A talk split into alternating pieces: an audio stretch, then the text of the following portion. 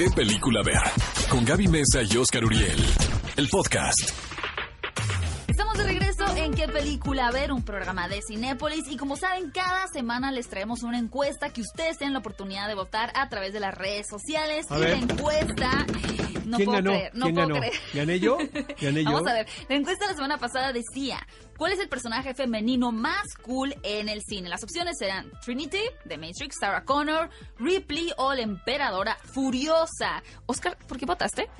Por la Sargento Ripley. ¿Quién Ay, más? pensé que habías ganado por un minuto. No. Eh, eh, o sea, te- la envidia Pensé que te habías ganado. dominó y en dije, este momento, lo acabo de ver. Amigos, tenían que ver la cara de coraje de Gaby Mesa cuando pensó que yo había ganado la encuesta. Es que hubiera roto una tradición de perder. A o ver, sea, pero entonces- 40% la ganadora fue Sarah Connor ¿Y tú votaste por quién? por Trinity. Ah, Tú ganaste más que yo, si lo queremos ver. Yo en- gané más. Tú ganaste más. Ajá. Y perdió Emperadora Oye, Furiosa. ¿Cómo ves que había tweets que decían quién era la emperadora furiosa? Amigos, están viendo un programa de cine, no es un programa de cocina, ¿no? Deben de saber quién es la emperadora furiosa. Charlize Theron. En Mad Max. Exactamente. Quédense durante todo el programa porque tendremos una nueva encuesta a ver si Oscar logra romper la maldición de siempre perder. Pero vamos un poco de noticias. Porque ustedes saben que ahora está esta tendencia de adaptar la vida de famosos cantantes, eh, músicos a la pantalla grande. Ya tuvimos Elton John, ya tuvimos Freddie Mercury. Y ahora se está trabajando, o bueno, medio se entorpeció una biografía de David Bowie. Es que sabes que Gaby, es como tocar el santo grial. O sea, sí creo que los demás pueden aguantar un biopic, ¿no?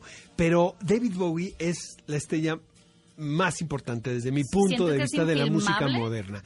Eh, no hay manera de quedar bien, porque es tal cantidad del fandom que tiene este hombre y de distintas generaciones, que por donde se aborde la vida va a ser controvertido. Van a estar inconformes. Van a estar inconformes, definitivamente. Y aquí el tema es que el señor Duncan Jones, que quien es hijo de David Bowie, pues es un tipo que es director de cine, que sabe de cinematografía y que obviamente va a estar pendiente de lo que se produzca. Yo siento que es muy pronto para hacer una película biográfica de David Bowie desde mi punto de vista.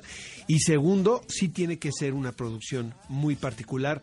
Nada convencional, porque yo Exacto. creo que, que a Bowie le hubiese gustado, desde mi punto de vista, amigos, que fuese una interpretación un tanto poco ortodoxa, ¿sabes? Nada, nada típica. Nada convencional. La única manera en que este director, hijo del cantante, aprobaría una película de su padre, David Bowie, es que estuvieran a cargo de ella Neil Gaiman y Peter Ramsey, quienes obviamente son tanto el autor de American Gods como el director de Spider-Man Into the Spider-Verse. Y bien amigos, otra noticia muy importante tiene que ver con el señor Steven Spielberg, quien estuvo en boca de varias personas esta semana. Había dos noticias que considerar.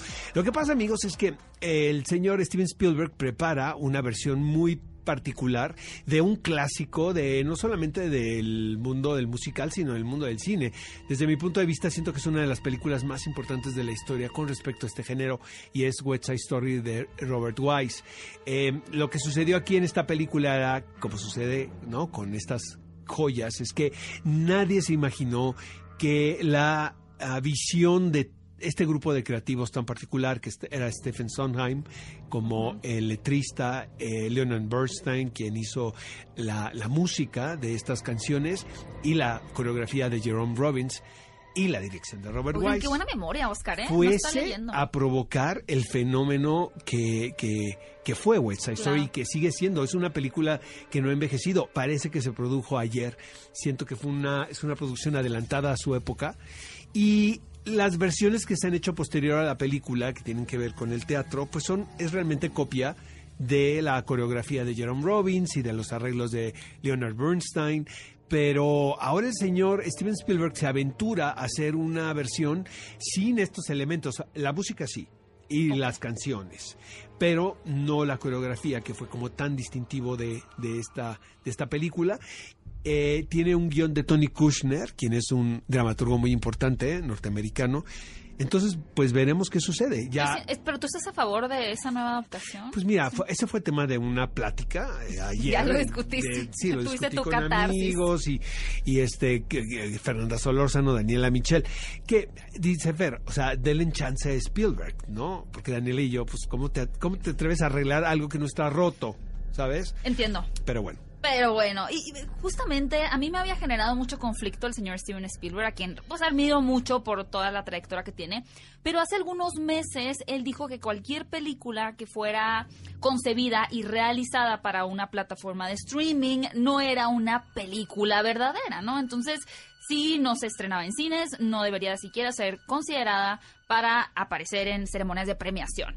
Luego, unas semanitas después, se habló de que esta persona, que Spielberg, ya estaba trabajando en una película para una plataforma de streaming y ahora nos llega la noticia de que está haciendo una serie de terror para una plataforma que se llama Quibi. Es bastante desconocida, apenas va a tener un lanzamiento y la idea es que sea eh, consumida más por jóvenes y en... Bueno, pero después de lo de Spielberg, seguramente se va a hacer muy popular la plataforma, ¿no crees? Ah, sí, claro, eso es un gran anzuelo. Lo que está interesante de su serie, que se llamaría Spielberg's After Dark, que es algo así como lo que hizo Hitchcock, ¿no? Que tenía como que su Como nombre Galería en una Nocturna, serie. que era, era- realmente eran unitarios, no eran historias semanales, exacto. Pero lo que es innovador, eso sí hay que admitirlo, es que no vas a poder ver el episodio sino hasta un momento pasado la medianoche o una hora en la noche, por lo cual hay que como desbloquearlo, ¿no? Entonces, una vez más, creo que Spielberg como director no solamente ha innovado en la narrativa, sino también en la tecnología. Y bueno, vamos a esperar a ver cómo le va a este proyecto y yo creo que debería de, de ya dejar de estarse quejando tanto de las plataformas de streaming, porque al final, pues creo que todos estamos por ahí.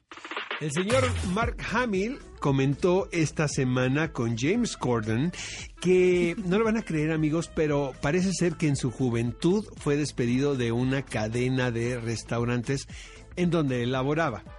Me da mucha risa esta noticia. Porque yo creo que, digo, todos le hemos cambiado, ¿no? De jóvenes. Claro. En trabajos que no nos gustan mucho, ¿no? Entonces me imagino al señor Mark Hamill friendo papas, ¿no? Aros de cebolla, Aros de cebolla. grasita.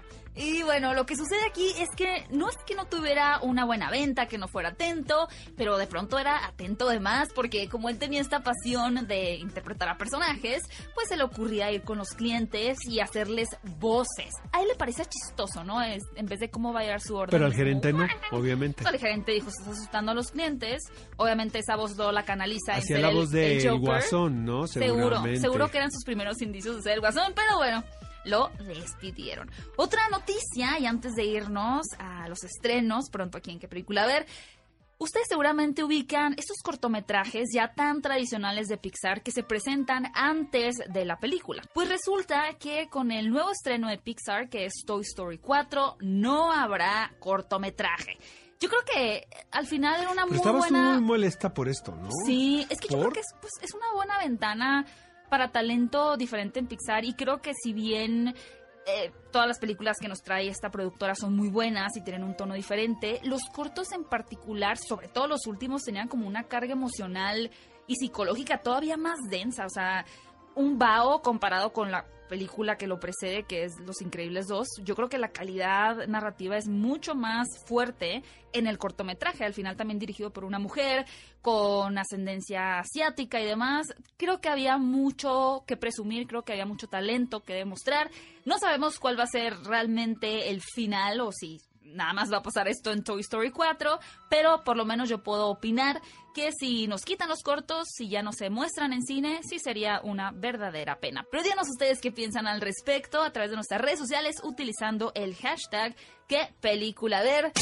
Ve a Cinépolis y utiliza el hashtag qué película ver. Escúchanos en vivo todos los sábados a las 10 de la mañana en Exa FM 104.9.